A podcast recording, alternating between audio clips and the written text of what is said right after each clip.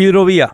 Lamento tener que recordar que desde que estoy en radio desde 2002 molesto a nuestros políticos con la necesidad de revertir la estúpida política según la cual nuestro país no sufre riesgos en sus intereses vitales, en sus intereses existenciales, y que por tanto puede deambular por la historia sin prepararse para eventuales conflictos sobre esos intereses, sin tener hipótesis de conflicto. Hay muchos muy buenos políticos en nuestro país, pero lamentablemente en este tema han prevalecido hasta ahora los que por la promesa de algún carguito de morondanga en alguna oficina suiza Naciones Unidas o peor, de algún conchavo de ONG, nos han convertido en un país impotente, incapaz de defender sus intereses, obligado a alinearse a los dictados de embajadas extranjeras. Y así han destruido nuestras Fuerzas Armadas, que el 12 de junio de 1935 eran la fuerza combatiente más eficaz de América, excluyendo a Estados Unidos, Brasil y Chile. Y han destruido a nuestra política exterior para alinearla a los disparate de cuanto papanatas diplomáticos se presente. Paraguay tiene intereses vitales, existenciales, sin los cuales no puede mantenerse como nación independiente. Y no descarto que entre los políticos a los que me refiero haya muchos cipayos que, como los porteñistas de 1813, no crean en el Paraguay y trabajen deliberadamente para convertirlo en una entidad dependiente. La libre navegación de los ríos es la piedra basal de nuestra independencia. Es un interés existencial paraguayo.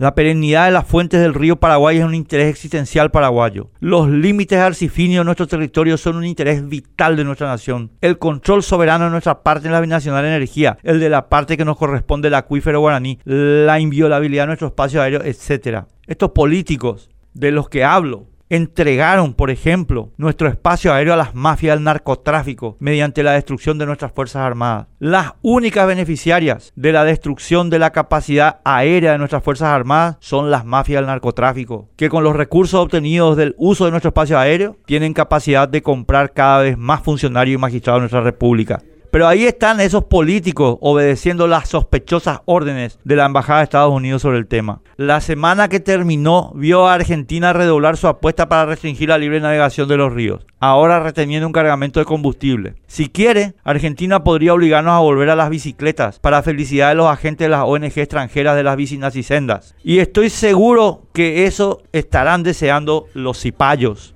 Pero el país normal debe recapacitar pronto sobre que tenemos que volver a tomar en serio la política exterior y la defensa y que tenemos urgencia de reconstruirla sobre una idea muy simple. El que toca nuestros intereses paga carísimo.